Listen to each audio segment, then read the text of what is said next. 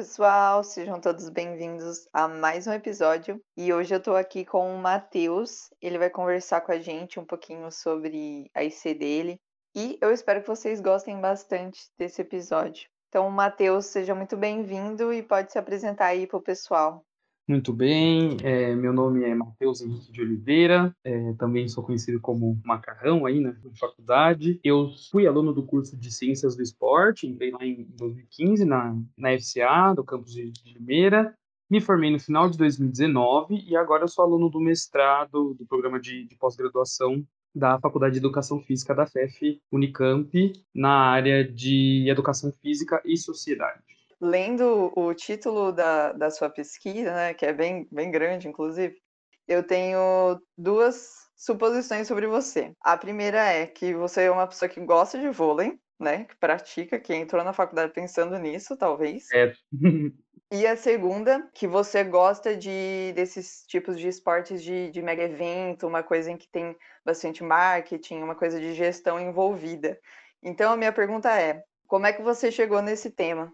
Correto para os dois. É, bom, o título da minha pesquisa, na verdade, ele é Análise Histórica e Avaliação de Impacto Causado pelas Ações de Marketing Esportivo na Superliga de Voleibol Feminino, um estudo de caso da equipe de é, vôlei Nestlé Osasco. Eu acho que, na história da minha relação com o voleibol, eu fui atleta de voleibol até o ano de 2008, aqui pela minha cidade, por Guarulhos. É, eu joguei em um dos clubes aqui da cidade. E depois chegou aquela bendita época onde a gente tem que escolher entre continuar no esporte ou estudar e trabalhar. E infelizmente, acabei tendo que largar a prática para virar a cabeça para os estudos e para o trabalho na época. Mas desde pequeno eu tenho uma relação muito grande com o esporte. Eu já pratiquei, fui, fui atleta de ginástica artística, pratiquei atletismo, karatê, conheci o voleibol durante durante a, a, o meu ensino fundamental, ainda depois de um período de lesão que eu tive, acabei parando com todas as outras práticas e fui parar no voleibol. E foi, foi impressionante, assim, porque eu, eu só vinha de esportes individuais, nunca tive essa noção da coletividade dentro de uma prática esportiva, né? E depois que eu fui pro voleibol, que eu fui aprender um pouco disso. E aí, é, mesmo tendo parado com a prática, eu sempre tive uma relação muito grande de assistir, de jogar nos finais de semana com amigos, com pessoas desconhecidas em algumas quadras aqui da cidade. E sempre fui muito fã de, de, de assistir os jogos, né? De acompanhar os jogos da Superliga. E aí, é, em um desses anos, logo depois que quando eu já estava na, na faculdade de esporte, eu fiquei muito provocado em uma específica temporada, quando a equipe de Osasco passou a utilizar mais de um uniforme por jogo, um uniforme diferente, né? Então foi uma temporada em que eles tinham mudado de patrocínio, na verdade, o, o nome da equipe, né? Tinha mudado de Molico Nestlé para Vôlei Nestlé, e nessa temporada eles usavam é, um uniforme diferente por jogo representando algum desses dos produtos da marca Nestlé, né, da empresa. Então, em, algum, em um jogo eles estavam usando o passatempo, no outro jogo eles estavam usando um uniforme do La Fruta, o outro do Nescau. E aí eu fiquei. É, no terceiro jogo seguido, assim, que eu assisti da equipe de Osasco, que é a minha equipe, né, do coração, minha equipe pela qual eu torço, e sofro, inclusive, ultimamente, é uma equipe que, que, que me provocou nesse sentido de, putz, mas é, as meninas, elas trocam de uniforme todo jogo, e mesmo assim ainda existe uma, uma identidade com a torcida, com a equipe. Porque todo mundo conhece aquela marca, todo mundo já viu no supermercado algum desses desses produtos, né? Que, que imagem que isso passa para uma torcida? O que, que eles fazem, além de só trocar o, o uniforme, para gerar essa identidade com uma torcida, uma identidade, uma identidade de grupo, uma identidade de equipe dentro de um, né, de um, de um esporte brasileiro? E aí eu fiquei muito provocado por essas coisas e fui conversar com a minha orientadora, que foi a professora Eliana de Toledo, e que na época era responsável pela disciplina de marketing no nosso curso de ciências do esporte, né? E aí, em uma conversa com ela, é, eu cheguei a perguntar coisas sobre marketing, as específicas, né, da, mais, mais acadêmicas, e a gente foi conversando, conversando, até que a gente chegou num, num consenso de, meu, vamos fazer uma pesquisa sobre, vamos fazer uma análise histórica ali, para saber como que o clube chegou nisso, né, dar uma, uma olhada para essa pra carreira do clube dentro do, do, do voleibol, e aí a gente começa a fazer uma análise mais específica sobre, sobre essas ações de marketing que foram relativas a, a, ao clube, à empresa, dentro desse período que a gente analisar. Então foi, foi uma, um questionamento muito próprio, muito empírico, né, de estar tá assistindo uma partida, levantar uma questão e aí partir para pesquisa com, esse, com essa problemática aí para tentar entender um pouco melhor. E é muito interessante, né, porque uma das coisas que eu vejo, assim, minha percepção de pessoa leiga, não assisto jogos de vôlei e tal, é que o vôlei, ele tem muito essa característica das, dos uniformes serem dominados, né, pelos patrocinadores. E é uma coisa tão escancarada Sim. que parece que a Nestlé é a dona do, daquele grupo, daquela equipe.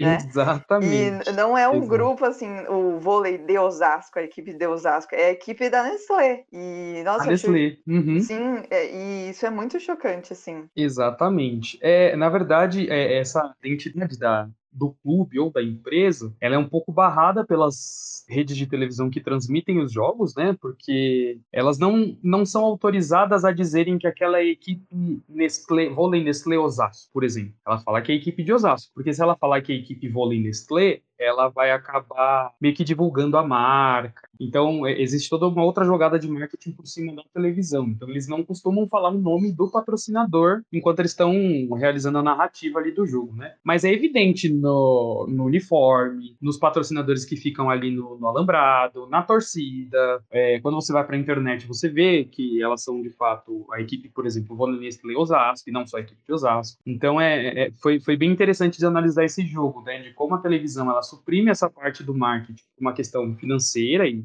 né, de valores e tal, mas que ela está presente em todos os outros lugares, então não tem como não chamar a equipe vôlei Nestlé Osasco de vôlei Nestlé Osasco, por exemplo. Não, com certeza, é uma coisa muito perceptível, né? Uhum qual que é a importância do marketing esportivo nos esportes nos dias de hoje? É, então, essa, essa pergunta é bem interessante e bem profunda, justamente por o marketing poder ser responsável por uma parte muito boa do esporte, por uma parte muito ruim também, né? É, durante o processo da, dessa minha pesquisa, inclusive, eu até consegui é, localizar alguns outros cases semelhantes ao redor do mundo e aqui no Brasil também, é, dessa parceria do clube empresa, em que o marketing fica muito bem registrado, né? Então, no futebol, acho que a, a, agora o, uma das equipes daqui de São Paulo, que está até na, na, na Série A do Brasileirão, tem uma especificidade não só regional, mas nacional, é o RB Brasil, que é o Red Bull Brasil, uma equipe lá de, de Bragança Paulista, que também tem essa, essa questão de ter um patrocinador master é, por detrás da equipe, que, que, gera toda uma, uma questão de, de visibilidade por conta da marca e do, do esporte, né? Mas isso acontece muito em outras modalidades, como, por exemplo, na Fórmula 1, no beisebol, isso é muito, muito é, evidente quando a gente olha o beisebol lá na, na, na Ásia ou nos Estados Unidos, então em muitas outras modalidades ele também existe. E eu acho que o marketing ele se torna muito importante, não só para além, é, para além de gerar lucro, gerar receita para a equipe, né, por ter uma, uma, um investimento por parte da empresa na clube, mas também por gerar uma, uma questão identitária com quem assiste, com quem consome aquele esporte, né? Então, se a gente olha para o caso do, do voleibol aqui, no Brasil, a gente tem é, o advento do, do patrocínio do, do, Banco do Brasil, ali desde o, o, o, início da Superliga e agora mais evidente né, nos campeonatos do voleibol de praia, onde é um banco, uma estatal que acaba é, gerando esse patrocínio. Então, é, desde o início, lá quando o Carlos Arthur Nussmann foi presidente da, da CBV, lá nos anos 80, até hoje, o voleibol ele cresceu bastante por os presidentes, né, toda a, a, a, comissão técnica da, da CBV conseguirem é, realizar uma gestão nesse sentido de trazer patrocinadores grandes e importantes para a modalidade e fazerem a modalidade crescer a nível nacional. Então, é, hoje em dia, o voleibol é a segunda modalidade, sei lá, mais praticada no mundo, no Brasil também. Então, é, a gente tem um número de praticantes muito grande, temos é,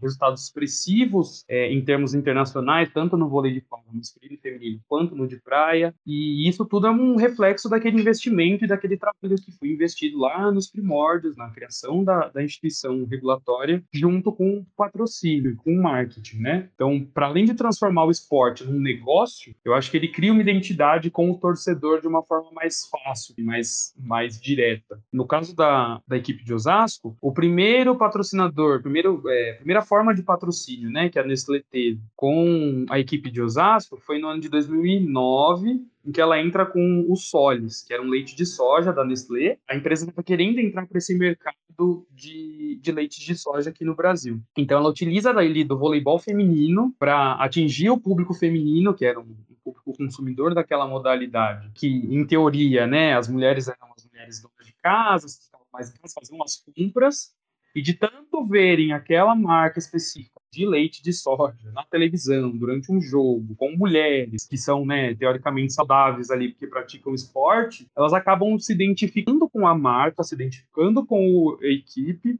consumindo aquele produto e também consumindo aquele esporte. Então eu acho que tem toda ali uma relação de criação de identidade entre o clube e o torcedor, e também ali o mais importante, que é a injeção de tal de, de questão financeira, tanto para o clube quanto para a empresa. Acho que é gerar essa visibilidade para e aí num ciclo vicioso de quanto mais lucro, mais investimento, mais investimento o clube fica, ele alcança melhores posições nos campeonatos e expõe mais a marca, e aí é, eles acabam caindo nesse ciclo vicioso, né? Que é por aí. Sim, sim, faz total sentido, porque você acaba associando as atletas de voleibol a um ideal de saúde, jovialidade, força. É, mas queria saber como é que você desenvolveu então a sua pesquisa.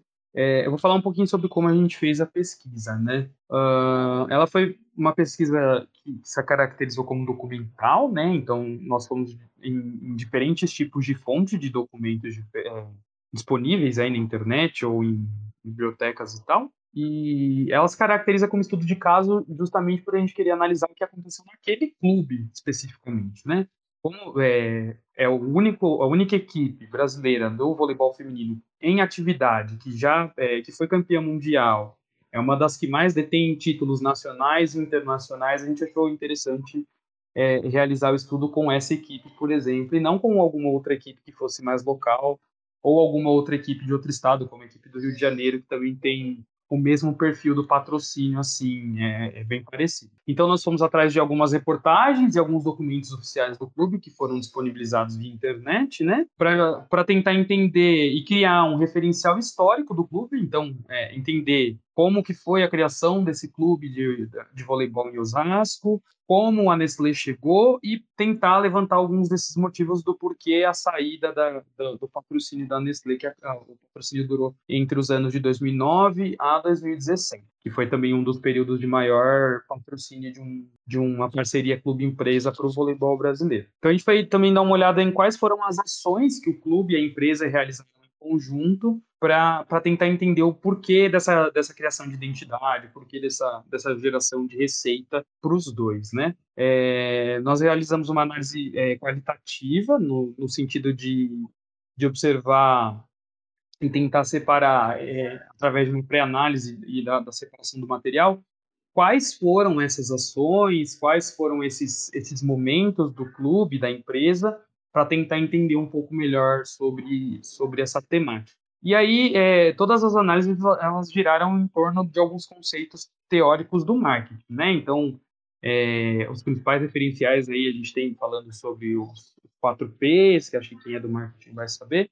Bom, para quem não é familiarizado com marketing, assim como eu, os 4 Ps que o Matheus está se referindo aqui são produto, preço, ponto e promoção olhar um pouquinho sobre como é essa relação com a empresa, como é essa parceria e de como, como se dá essa, essa relação entre a exposição na mídia, sobre geração de receita, enfim, é, é, foi bem, bem interessante, porque também não era muito do meu conhecimento na época, e depois que eu acabei estudando um pouco mais, eu me apaixonei bastante sobre o universo do marketing esportivo. Assim. E aí, é, como principais resultados da pesquisa, a gente achou algumas coisas interessantes, como, por exemplo, todos os que foram envolvidos ali na relação clube-empresa, então os treinadores, as jogadoras, os gestores ali, tanto do clube quanto da empresa, eles viam essa parceria de uma forma muito positiva, desde o seu início até o término. Todos eles estavam, estiveram bem conformados de que aquela parceria ali já não, não dava mais tão certo quando ela chegou ao fim. Então, parece que ela foi muito satisfatória para ambos os lados, assim, ninguém quando ela acabou. Foram, é, a gente conseguiu localizar muito interessantes de ativação da marca e do patrocínio por parte da empresa no clube. Então, em algumas partidas, por exemplo, o clube distribuía alguns, algumas amostras de produtos da empresa. Então, tinha algumas, algumas partidas em que as meninas iam distribuíam, sei lá, Nescau Ball para quem estava lá assistindo, ou é, uns sachezinhos de leite moça, só para reforçar que, apesar de ser um clube de voleibol da cidade de Osasco, ele também era patrocinado pela empresa Nestlé. Então, tinham diversas dessas ações que eram presenciais também tinham alguns sorteios de internet. Enfim, era, era bem legal essa troca e essa, essa forma de ativação da marca e do patrocínio por parte da empresa. Teve a criação de um mascote também, que até então foi, foi inovador para o voleibol brasileiro, né? Que foi a Molicat, em 2014, quando o clube passou de ser é, Solis, que era o leite de soja, ele passou a ser Molico Nestlé no finalzinho de 2013, quando mudou a temporada. E aquela troca de produto para de marca, né, para ser o principal, foi muito importante porque a partir dela que vieram algumas mudanças importantes não só para o clube, mas também para o voleibol feminino brasileiro brasileiro, como a criação desse mascote, que até então é, era bem comum, e foi um mascote que foi é, criado com participação da torcida, que podia votar no nome, enfim, foi uma, uma parceria entre clube, empresa e torcida bem legal. É, depois foi, é, eles trouxeram o short saia, que era muito comum né, no, no tênis feminino, para a prática do voleibol, então a equipe de Osasco foi é, a pioneira nisso aqui no Brasil e que hoje já foi adotada por diversos outros clubes, né, como parte do uniforme também, e que teve aprovação das jogadoras também, falou que ficou mais feminino, que, que dá uma liberdade de movimentos legal, então é, foi uma ação muito legal por parte do clube também. Logo depois eles foram o primeiro clube do Brasil a ter uma loja online própria para vender os seus produtos, então é mais uma forma aí de você conseguir chegar diretamente na torcida, né, de conseguir criar essa identidade vendendo sei lá, uniforme, é, camiseta, até o próprio short saia também. É, então foi mais, mais uma inovação do clube. E também houveram diversas inserções das atletas na mídia. Então elas participaram, algumas atletas participaram de clipes musicais, utilizavam ali as suas redes sociais próprias e do clube para movimentar diversas ações, sejam elas sociais ou mais voltadas para a empresa. Então, é, os contratos de, de, de imagem das jogadoras foram muito bem utilizados durante essa era da, da Nestlé. E aí, a parte um pouquinho mais acadêmica, né, foi a de a gente propor um modelo de marketing que era utilizado pela empresa de acordo tanto com a literatura científica que a gente achou, quanto com as reportagens, sites, imagens que a gente via durante o processo da pesquisa. Então, a gente utilizou ali dos quatro P's, que são, são super famosos para a literatura do marketing, e a gente fez ali um, um modelinho de, de marketing que eles possam ter utilizado pensando que assim, essa é uma parceria que, assim, ao meu ver, parece que deu muito certo. E hoje em dia eu não consigo imaginar mais o esporte sem o marketing, né? Quando a gente pensa em esporte, a gente tem que estar ligado em redes sociais, em página do Facebook e gerar engajamento com as pessoas. Uhum. É, achei interessante isso que você disse da atuação da Nestlé com as redes sociais do grupo, né? E também as atletas nas próprias páginas pessoais é, fazendo isso, porque acaba gerando engajamento muito forte. Então isso aproxima o torcedor do esporte, né? Daquela modalidade. Sim. Queria saber assim quais foram as conclusões que você chegou a respeito disso.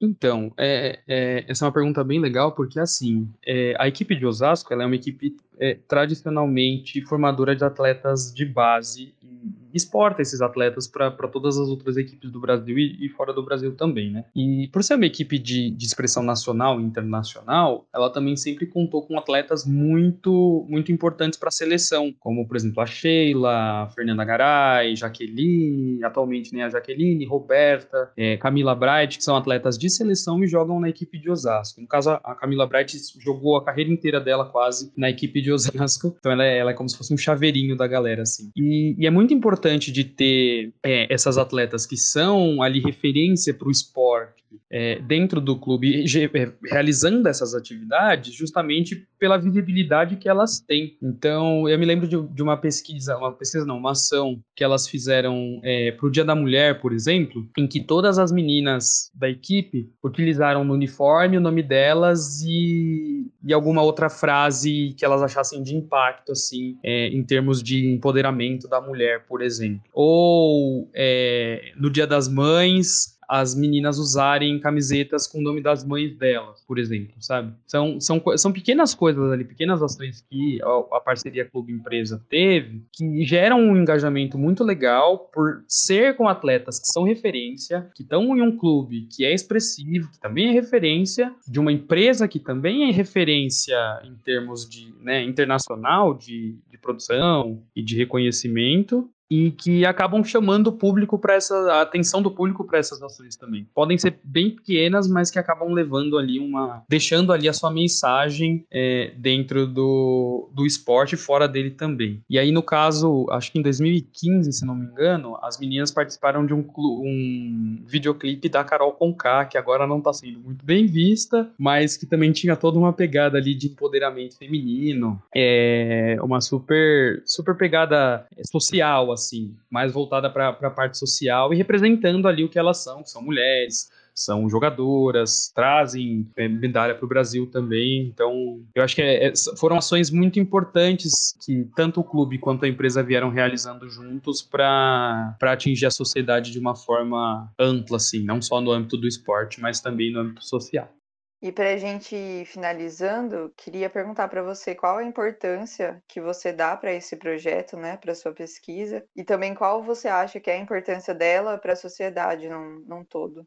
Olha, eu acho que o projeto ele foi importante para reforçar aquilo que você mesma falou, né? Tipo, o marketing e o esporte eles andam juntos e é muito difícil hoje em dia é, a gente dissociar os dois e existem poucos trabalhos nessa linha, na verdade, principalmente para o voleibol. Então, essa também foi uma das dificuldades de, de, poder executar o trabalho, de que aqui no Brasil pouca gente estuda essa relação é, entre o marketing e o voleibol. Mas eu acho que é, para a literatura, por exemplo, ele foi importante justamente para poder unir essas duas áreas, né? A área, do, a área mais esportiva, da, da gestão esportiva, e a do marketing, especificamente no vôlei, e também para demonstrar de que é uma parceria que deu certo e que ela pode ser replicada para outros clubes de voleibol, para outras modalidades, como já vinha acontecendo, né, aí no, no futebol, por exemplo, no basquete, e que e para demonstrar que essa parceria, é, além de dar certo em termos financeiros, ela pode acabar gerando frutos muito maiores, que vão muito além ali do, do, do impacto financeiro que um clube tem sobre uma empresa ou vice-versa, né? Então é demonstrar que pode ter um impacto é, social, seja pelas ações de ambos ou pela ação dos jogadores, pode ter um impacto é, a longo prazo em termos de desempenho para fazer daquela equipe uma equipe expressiva, tanto dentro quanto fora do país, e produzir atletas que que cheguem a uma seleção e que possam trazer ali bons resultados internacionais, né, para o país. Então, acho que, que é mais ou menos nessa pegada de demonstrar que é uma, é uma parceria possível, é uma parceria que é válida e que pode ser replicada em outros esportes e, e trazer aí benefícios tanto para o clube quanto para a empresa também. Acho que é por aí. Matheus, eu te agradeço então pela sua participação aqui. Foi muito gostoso falar com você. É, fico muito feliz com a nossa conversa e espero que o pessoal também tenha aproveitado bastante. Eu que queria agradecer aí a oportunidade. Desculpa se eu falei bastante. Queria dizer mais uma vez que esse projeto do PetFF é incrível. A gente precisa de mais espaços para divulgação científica de dentro da universidade. É, esse espaço é muito importante para quem produz ciência poder divulgar um pouquinho do seu trabalho. E aí fica meu recado de, gente, continuem estudando voleibol, estudem, seja no marketing, seja no treinamento, seja em qualquer âmbito que vocês, que vocês quiserem, continuem estudando voleibol, porque é uma modalidade que precisa, em todos os âmbitos possíveis, para continuar crescendo e trazendo alegrias para o nosso país aí. E no mais, acho que é isso. Obrigadão de novo e valeu. Ah, muito obrigada pelos elogios. A gente fica muito feliz com esse projeto, sério. Então, valeu, pessoal, por ouvir até aqui. O contato do Matheus vai estar na descrição do episódio. E até a próxima.